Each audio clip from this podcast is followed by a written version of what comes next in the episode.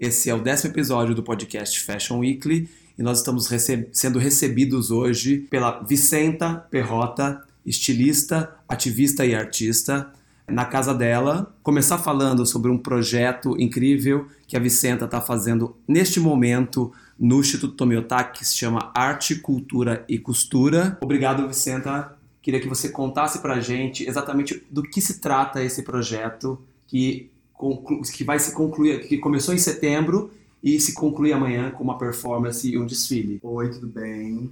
Obrigada por terem vindo aqui na minha casa.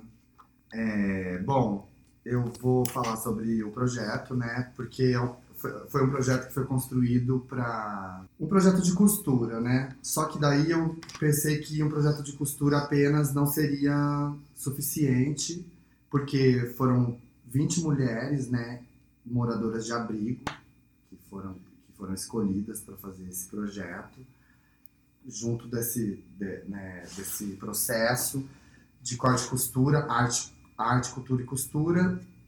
E daí eu pensei em montar uma programação de, de na verdade, de formação. A costura, para mim, seria só o viés para a gente começar a destruir essas questões que a cisgeneridade, a branquitude impõem para dominar nosso corpo, que é na verdade o trabalho que eu faço mesmo enquanto moda. Então, já falei, foram 20 mulheres selecionadas. E aí a gente passou por um processo de. Foram 30 encontros. Amanhã vai ser o penúltimo, vai ser o desfile, né? Vai ser tipo uma formatura desse processo de. das gatas construírem roupas através de outras roupas porque para mim eu acredito que quando você pega uma roupa e refaz e rasga ela e remonta ela, você já está mexendo, já está introjetando também outra estética. Eu acredito muito que a estética ela tem uma potência muito grande também na transformação. A estética, o trabalho. E aí eu, e, é um processo. Foram 30 encontros. Os oito, os oito primeiros encontros não foi na máquina de costura, foram brainstorms que eu tive com elas sobre corpo, gênero, sobre os atravessamentos que elas que a gente carrega no nosso corpo, sobre racialidade, sobre, enfim, vários processos de, de vida, né?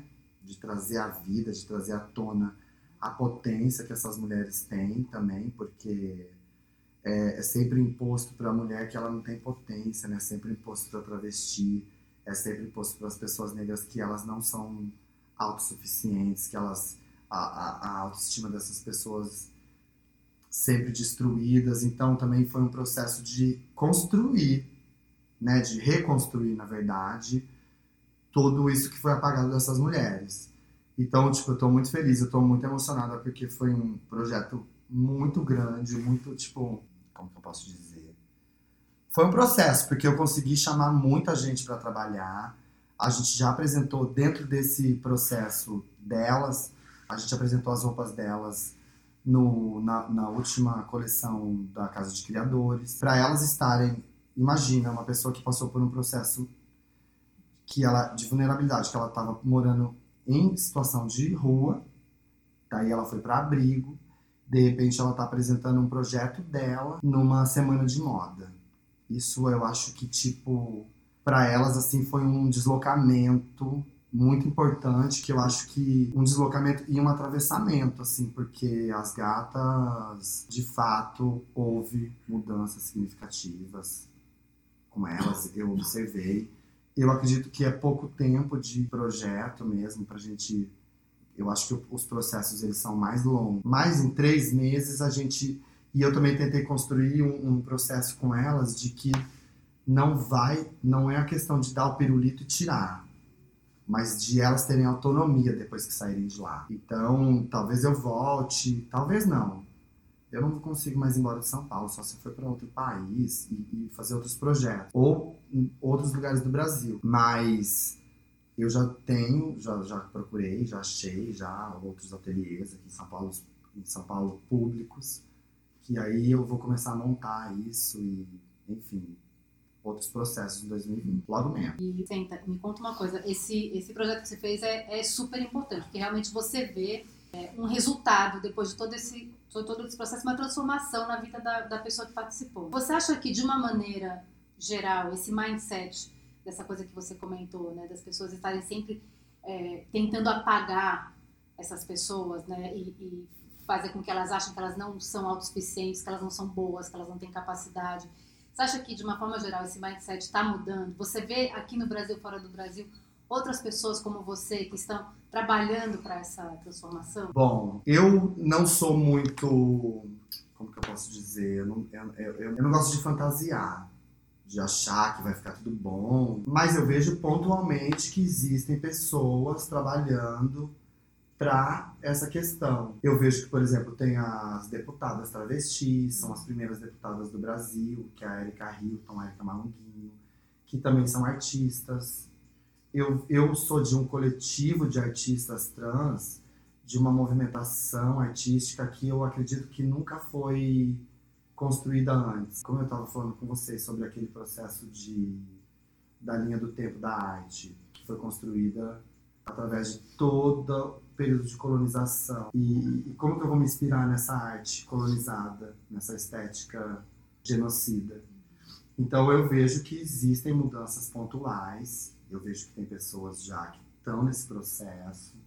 As pessoas que estão trabalhando comigo no meu ateliê são pessoas que tipo já passaram por esse processo e que já estão polinizando em outros lugares. Pontualmente eu vejo que tá vindo, mas eu acredito que a gente precisa ter estratégia para não deixar isso morrer, não deixar vácuo no tempo. E, e de fato mesmo construir. A gente ainda está fazendo um trabalho de base, né? Um trabalho de base. Ainda somos, passamos por processos de vulnerabilidade. Eu costumo dizer que, por exemplo, é, a gente também é um, um núcleo frágil porque todas as manas são. Todas as manas foram expulsas de casa. Todas as travas, artistas. A maioria delas é negra. Elas vêm buscando outros processos de, de sobrevivência, principalmente as artistas. Eu, eu, eu tô falando das artes. Existem outras pessoas que não estão na arte, que estão na educação, que estão. Algumas estão dentro da faculdade. Lá, por exemplo, no Unicamp, onde tenho meu ateliê, é um processo de, tipo assim, tentar colocar elas dentro da universidade eu não consegui ainda, pra ser bem sincera. Eu faço esforço para as gatas irem fazer o cursinho e tal, mas é muito processo violento e outras, outras necessidades também. Mas a gente vai chegar. Eu acho que, por exemplo, na Unicamp, como já teve processo de cotas para pessoas negras, eu acho que agora a gente já pode entrar com processo de cotas para pessoas trans. Né? Também teve processo de indígena lá. Lá esse ano entraram 40 indígenas. E isso já traz um, uma mudança estrutural né, nesse, nessa cena. E a cena da intelectualidade. Então, quando a gente está falando de arte estética, a gente também está falando de intelectualidade. Então, e aí, quando a gente fala de política, né, das deputadas, intelectualidade também, estamos caminhando. É um processo. Mas, por exemplo, não tem médica, não tem bióloga, não tem, não tem. Você não vê elas lá. Quando tem é uma ali, outra colar, outra ali, outra lá. Mas... E isso é no mundo inteiro, né? Não é só no Brasil também. A Vicenta já fez três desfiles na Casa de Criadores e, oito, e outros oito desfiles independentes já se, tem se consolidado no hall das grandes artistas trans do país. Vicenta, a gente queria conhecer um pouco da sua história. É, quando tudo isso começou, até você chegar aqui hoje, com todos esses desfiles, performances e esse projeto que você está desenvolvendo tão importante é, no Instituto Miotá. É comprida a história, 10 anos. Não sei se você consegue resumir, será 5 minutos. Tá. Bom, eu comecei, é, eu sempre falo, todos os lugares, comecei fazendo trabalho com semente. E aí eu já percebi, ali eu já comecei a observar a relação de consumo, né, que, essas, que as etnias que circulavam as, a, essas árvores, que viviam a cultura que vivia em torno dessas, dessas árvores, de que maneira que elas consumiam aquilo. E daí eu passei por processos de joalheria, porque ornamento, joalheria. Daí eu comecei, mas o meu sonho mesmo era ser estilista.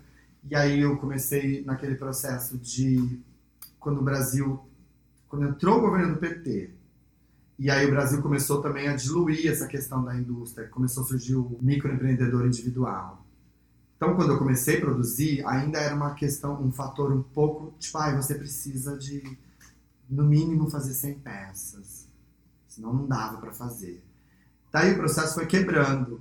Aí começaram a existir os microempreendedores, então eu conseguia fazer tipo uma roupa ali, uma estampa ali. Começou a aparecer o, os grupos de mulheres bordadeiras. Aí comecei a usar, é, fazer pesquisa de bordado. Fui para, para passei um tempo no, dentro de um hospital psiquiátrico, foi o meu primeiro projeto de travesti, que, era, que chamava Travestis no Mercado de Trabalho. Então eu fiquei um ano dentro desse hospital, era uma rádio onde a gente fazia rodas de conversa com as travas. E daí dentro desse hospital, como era um hospital incrível, assim, cheio de oficinas, eu comecei a trabalhar e desenvolver um projeto dentro de, da oficina de serralheria. E a gente fez roupa de ferro, a gente apresentou um trabalho nesse Fashion Mob, que era na, foi meu primeiro projeto, assim, falando de gênero, mas já era lixo, já era retardo, já era lixo. Aí depois eu, de um tempo, eu ocupei um, um espaço na moradia da Unicamp, e que aí eu comecei esse processo de ressignificação de consumo.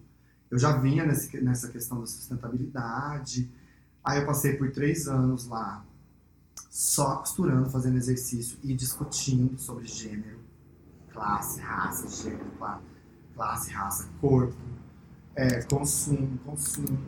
E aí fui desenvolvendo as roupas em cima disso. E aí chegou uma época que eu comecei a vender as roupas nesses movimentos de rua em São Paulo, né? E que aí foi desdobrando também meu trabalho, as discussões foram aumentando, e isso foi, é, foi agregando no meu no discurso do meu trabalho também, né?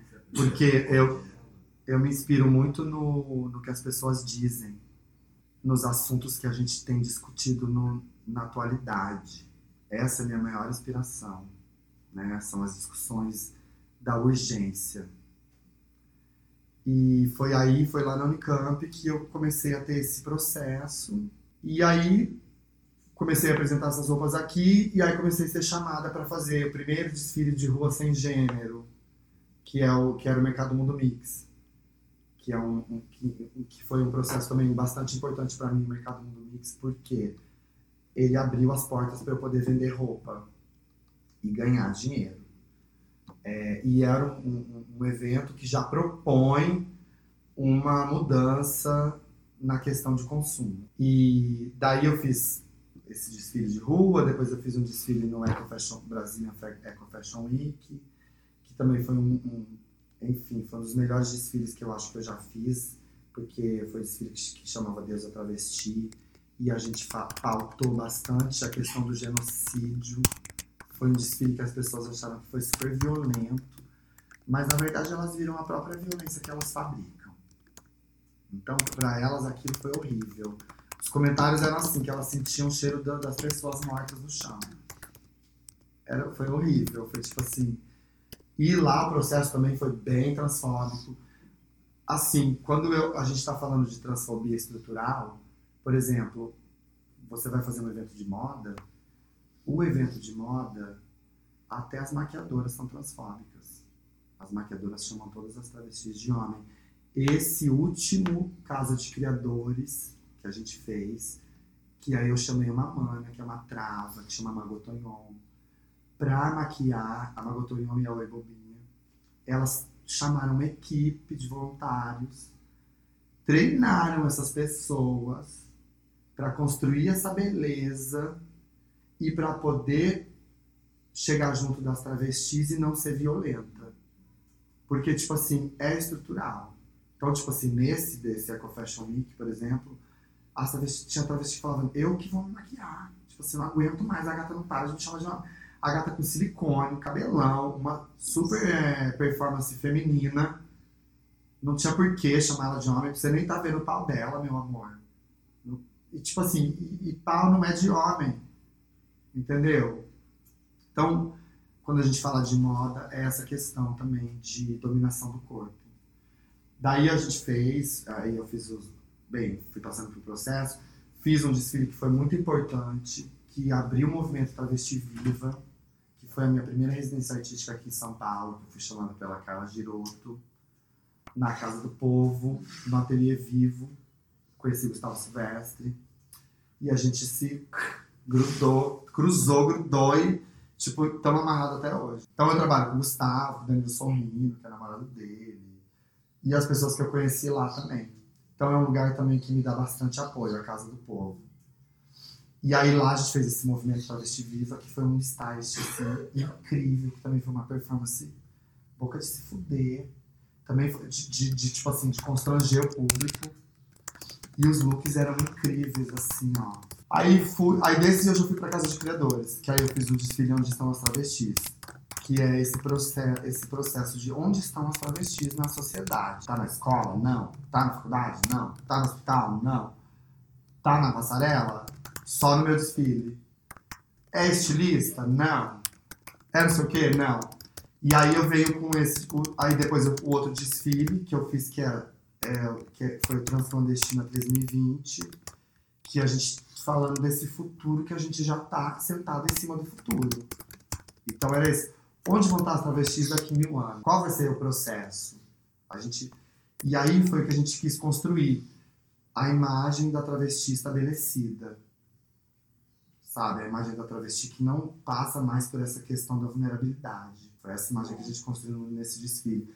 Por isso que eu falo que a moda, a estética, ela é também uma forma de construção. Então, só a gente saber usar. É, e aí eu venho esse, nesse último desfile, Brasil, o país campeão mundial de travestis, que é um desfile, foi um desfile inspirado no jornal O Lampião, da década de 60, e que a gente faz uma discussão sobre a ancestralidade da travesti, que, tá, que sempre esteve aqui, e que o verde amarelo é nosso, esse país é nosso também, a gente está aqui, e não adianta as pessoas quererem roubar esse verde e amarelo, esse país, porque o país também é nosso. Então a gente faz essa, essa discussão na passarela, além de, porque tipo, um desfile só não traz uma discussãozinha, né? Então a gente falou sobre masculinidades, sobre masculinidade está presente no nosso, na nossa vida, no nosso dia a dia. E o corpo sem rosto, né? Então, e, e as travestis campeãs, né? Que a gente apresenta. Porque também é um coletivo que foi, foi empoderado desde o primeiro. A gente ainda é o mesmo coletivo.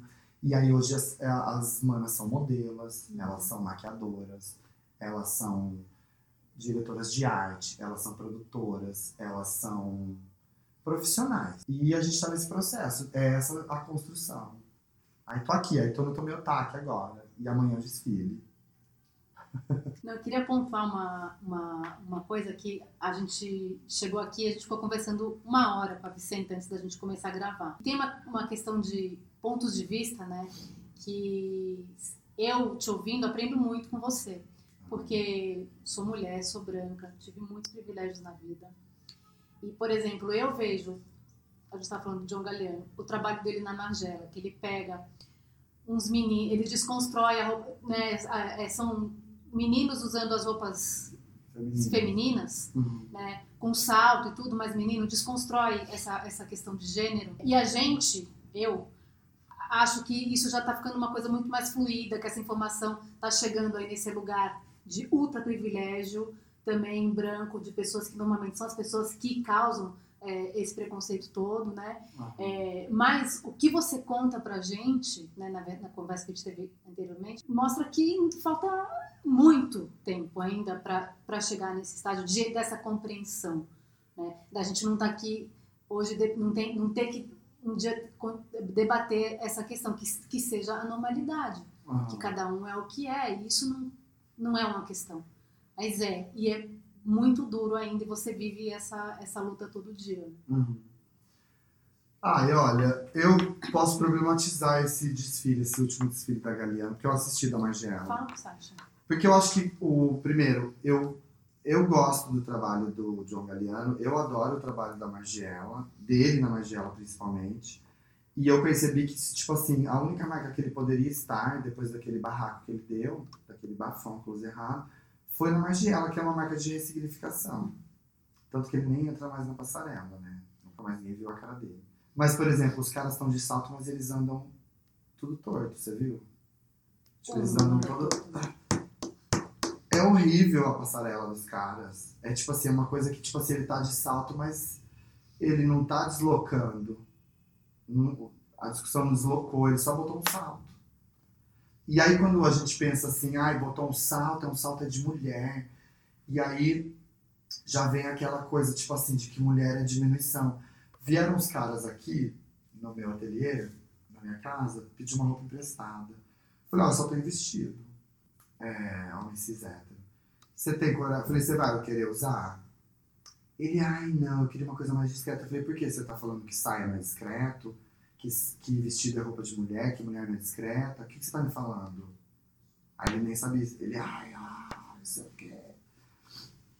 Mas eu vejo que a moda, tanto quanto a indústria, a, a moda industrializada, é uma retroalimentação da cisgeneridade esquizofrênica, né? Porque passa, vai passando, tudo passa, tudo passa, tudo continua na mesma. E não existe evolução. Eu vi uma capa da Vogue esses dias que era que era assim, acho que era não sei o que revolução, que é aquela uma modelo branca de olho verde na capa, eu Revolucionário. super revolucionária, uma europeia. E então, eu acho que a gente precisa ainda pensar na questão de como, de- como decolonizar esse processo de construir o corpo. Porque enquanto vindo de um europeu, lá na Europa, fazendo roupa para europeia, não tem o que John Galliano fazer. Porque senão eles não vão vender. Entendeu?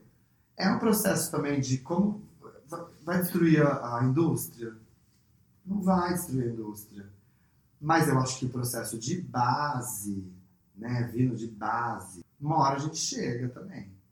A gente ontem estava falando disso. Eu fui ontem no, no, naquele, no prédio da Mídia Ninja. Uhum. Eu, Ah, eu quero um nada. prédio pra mim também. Um prédio só com travesti É trabalhando. E é muito grande, porque tipo, tem uma cozinha, tem a xepa. E a gente passa por esses processos. A gente, a gente faz xepa. A gente pensa nessa ressignificação da, do consumo de fato, né? Tá vindo uma geração, essa geração novinha. Eu até tinha esquecido de falar. no- nesse último desfile da Casa de Criadores, a gente, eu chamei 11 estilistas trans para apresentar a coleção. Entendeu? Então, a- o ano passado elas eram modelos, esse ano elas já são estilistas e elas vieram nesse mesmo mood de usar a psycho e destruir o gênero, e destruir o racismo, e destruir a gordofobia, roupa, roupa sem numeração. Então eu acho assim que tá vindo devagar, mas estamos produzindo, pelo menos. Estamos constru- construindo bases e plataformas para nós mesmos. Vicenta, você acabou de falar sobre esse trabalho no relação ao último desfile com a nova geração. O que você, o que você espera é, ou o que você gostaria que essa nova geração contribuísse para a transformação que você, de alguma forma, com- começou e luta tanto hoje? Olha, é, o seguinte, eu não sei se foi eu que comecei, tá? Eu acho que na moda, sim, sou eu que falo sobre isso. É, inclusive, eu queria fazer, falar até outra coisa. As pessoas não sabem escrever sobre o meu trabalho. É horrível. Todas as reportagens que eu leio, eu falo, ah, que horrível. O que, que te incomoda? Elas não sabem os termos, elas não sabem o que, qual que é o babado. Tipo assim, elas falam, falam, falam, falam, não falam nada. E acaba sendo um, um processo violento também de escrita. Porque quando você vai falar de um trabalho que é muito recortado, muito subjetivo, né? É difícil escrever, porque para jornal, para revista, tem que ser muito superficial. E é isso que é um processo também de superficialização, de homogeneização. Então, meu trabalho não é um trabalho homogeneizado. Então, como vamos escrever sobre isso, né? De que maneira? O que, que, que que ela está falando? É, mas que você tinha falado, o que, que eu espero, assim... Eu não, a gente não pode criar expectativas, mas eu acredito que essas pessoas elas estão vindo nesse processo de ressignificação mesmo. A maioria dessas pessoas que eu convidei já são do meu círculo de, de amizade. Algumas não. Algumas delas foram pessoas que me conheceram na internet, que, que vivem uma vida inspirada na minha, que vive o trabalho inspirado no meu. Eu até estava conversando com a Manaus esses dias, que ela estava conversando com um amigo nosso, que é, que é um estilista que está fazendo faculdade. Aí ele falou, ai, depois que eu comecei a conversar com a Vicenta, eu comecei a produzir. Porque eu falei, amigo, senta na máquina e costura. Você não precisa de mais nada. Tecido sempre vai ter. Sabe que o armário vai ter tecido. Você vai ali na esquina, vai ter tecido. Você vai no Braz, vai ter tecido no lixo. Tipo, senta na máquina e costura apenas. Então é um processo de autonomia. E assim, como a gente constrói, né? O que eu espero, assim, de fato, é que as coisas aconteçam. Que a gente não morra mais com essa necessidade, que a gente não morra de fome, que a gente tenha o um mínimo de acesso e que a gente consiga é, implodir também, né? Entrar e implodir. E pegar o que foi negado pra gente, todo esse processo de colonização. Só isso. Uma cidade de travesti. Uma presidenta travesti. Tipo a diretora da Vogue travesti. que aí sim iria acontecer um outro processo de ressignificação mesmo. Caso contrário, vai continuar na mesma. A coisa de você ter as travestis ocupando lugares de poder, né? Uhum. Que a partir de lá elas também podem mudar o, o discurso de uma forma mais, mais ampla, né? Uma, você está tá numa grande revista, num grande jornal, num canal de televisão, enfim. É, pegando por esse, por esse mote, o que, que você acha daquela personagem é, de Eufória? Né, que, é uma, que é uma atriz trans que foi convidada para fazer o personagem de uma menina trans. Você assistiu? Assisti. Até onde eu vi, o fato dela ser trans não é uma questão. Isso não é abordado como um assunto. Né? Então, você acha que é, o fato dela estar lá é bom porque é, um, é, uma, é uma série né, hit, assim, né? Existem uhum. vários países do mundo. É bom para as pessoas cis olharem e, to e tomarem, né, e se darem conta e, e aceitarem, compreenderem, enfim ou você, ou você acha que, que não está sendo é, retratado da, da maneira adequada? Olha, eu assisti, é, é um episódio, é um, um só uma, um, uma né? Temporada. Uma, uma, temporada. Eu gostei, são pessoas novinhas de tudo, né? É. Parece que são adultas ali, jogadas terras, parece tipo velha do mundo, mas tipo, uma galera novinha. Eles abordam muito bem a questão do travequeiro, né? Que é o pai do cara Sim. e o cara que são os dois travequeiros. E isso também está muito presente na vida das travestis, dos travequeiros. E a gente sempre cai no engolo deles. É muito louco. Mas agora a gente já sabe identificar, pelo menos. Eu acho que é, é isso. É sobre isso, entendeu? Precisa ter mais. As pessoas trans, elas precisam estar nos espaços também. Como qualquer outra pessoa. Sim. Saca? Foi uma história. Fala sobre uma. Tem, uma, tem um episódio que o cara quer dar uma facada nela, né? Porque ela é trava. Sim. É por isso que se ela fosse uma cis, ele não ia fazer aquilo com ela. E aí depois ele fica perseguindo ela, isso é super. acontece super assim com as travestis. Eu acho que legal, a gente não pode esquecer que tem um recorte, que ela é uma mana que ainda é uma branca, e aí ali ela tá como uma. ela tem uma certa passabilidade, cisgênero. Então não é sobre isso. Mas ao mesmo tempo que ela tem passabilidade, ela também não tem. Né? Então, tipo, já é um, um outro gênero, vamos dizer assim. Eu acho da, eu achei da hora. Olha, a gente estava até falando de transfake, né? Do é. Bacurau e tal. Teve esse processo daquele cara que ele entrou no lugar de uma travesti, que poderia ser uma trava guerrilheira, porque o, o Bacurau fala sobre ancestralidade, Inclusive, eles estão ali jogando capoeira. E é um processo para mim, o capoeira para mim é um processo de estratégia, né? Se você for ver o fundamento mesmo da capoeira, é um processo de, estratégico para várias estratégias, inclusive de, de, de, sobrevivência dos povos africanos quando estavam aqui no Brasil. Eles jogavam capoeira dentro dos navios dentro do embaixo das nas senzalas, que era embaixo das casas. Então tem até quando você joga capoeira assim, ó, abaixada. É sobre isso. É isso, tem que ter. Tem a Glória Garcia agora na novela, mas eu acho que não é uma crítica com ela, mas é uma crítica sobre o formato que romantizaram muito a travesti, com a passabilidade, que parece até que ela casa, né? Como toda novela tem o seu bom casamento, como é o, o, esse, esse processo de construir esse desejo de a pessoa precisar casar, sabe? Ai, preciso casar, senão a minha novela não vai terminar nunca. Então, tipo assim, a mídia é um, é um braço também da, dessa dominação do corpo.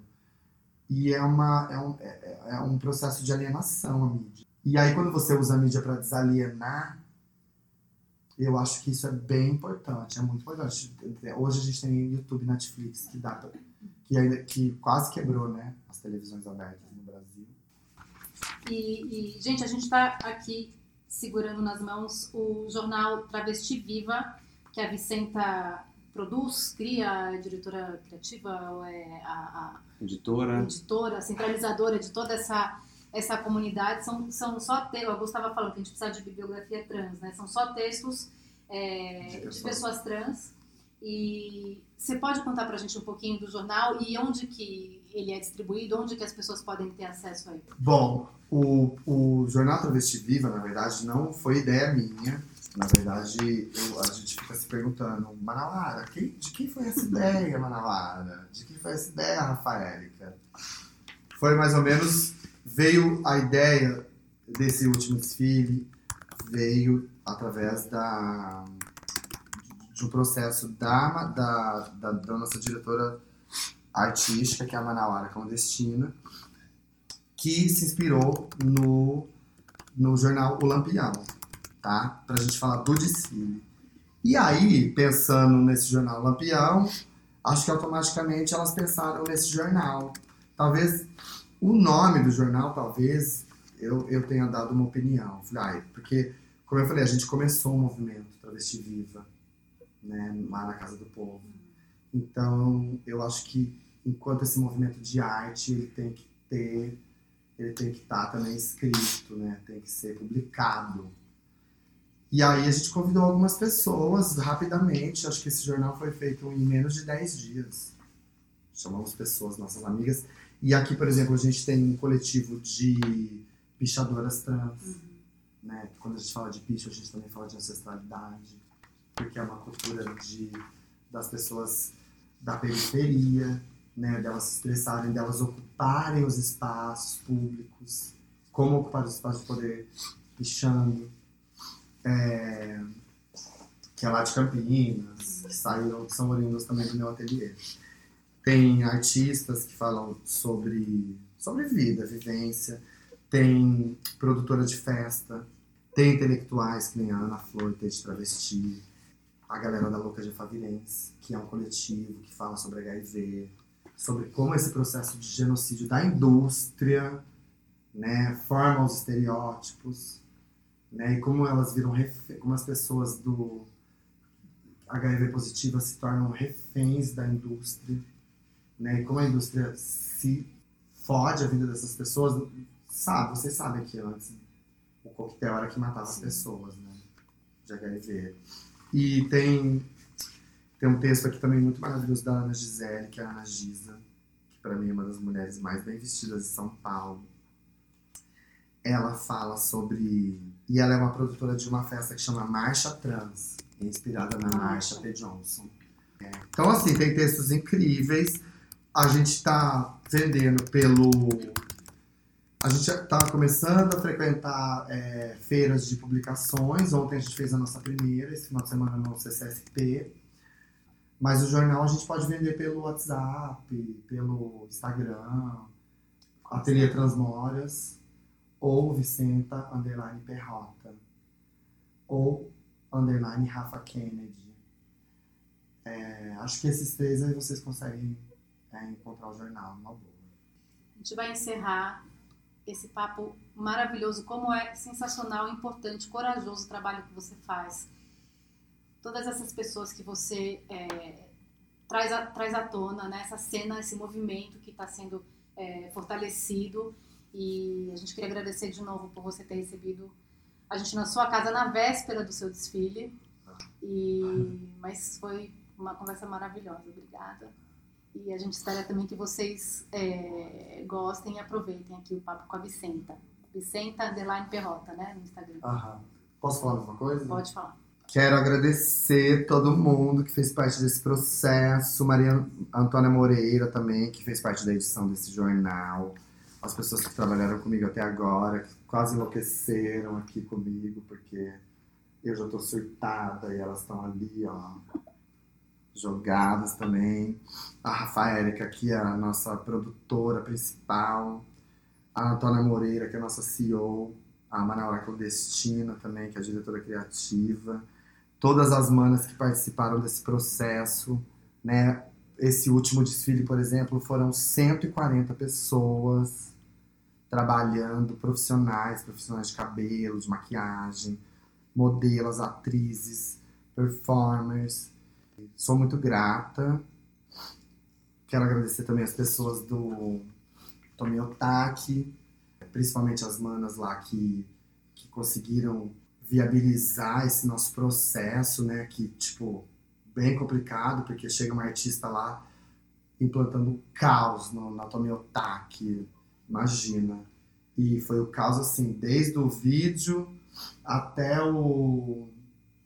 Enfim, amanhã vai ter o desfile, amanhã vai ter uma roda de conversa também, que antecede o desfile, com quatro pessoas trans, que é a Diran Barbosa, que é uma artista plástica aqui de São Paulo, incrível.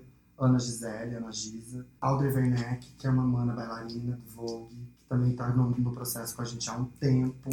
Bruna Cury, que é uma artista plástica também, do pós-pornô, muito importante, porque a gente fala de sexualidade, é, pornografia, pós-pornô, né? O pornô que não é, é opressor.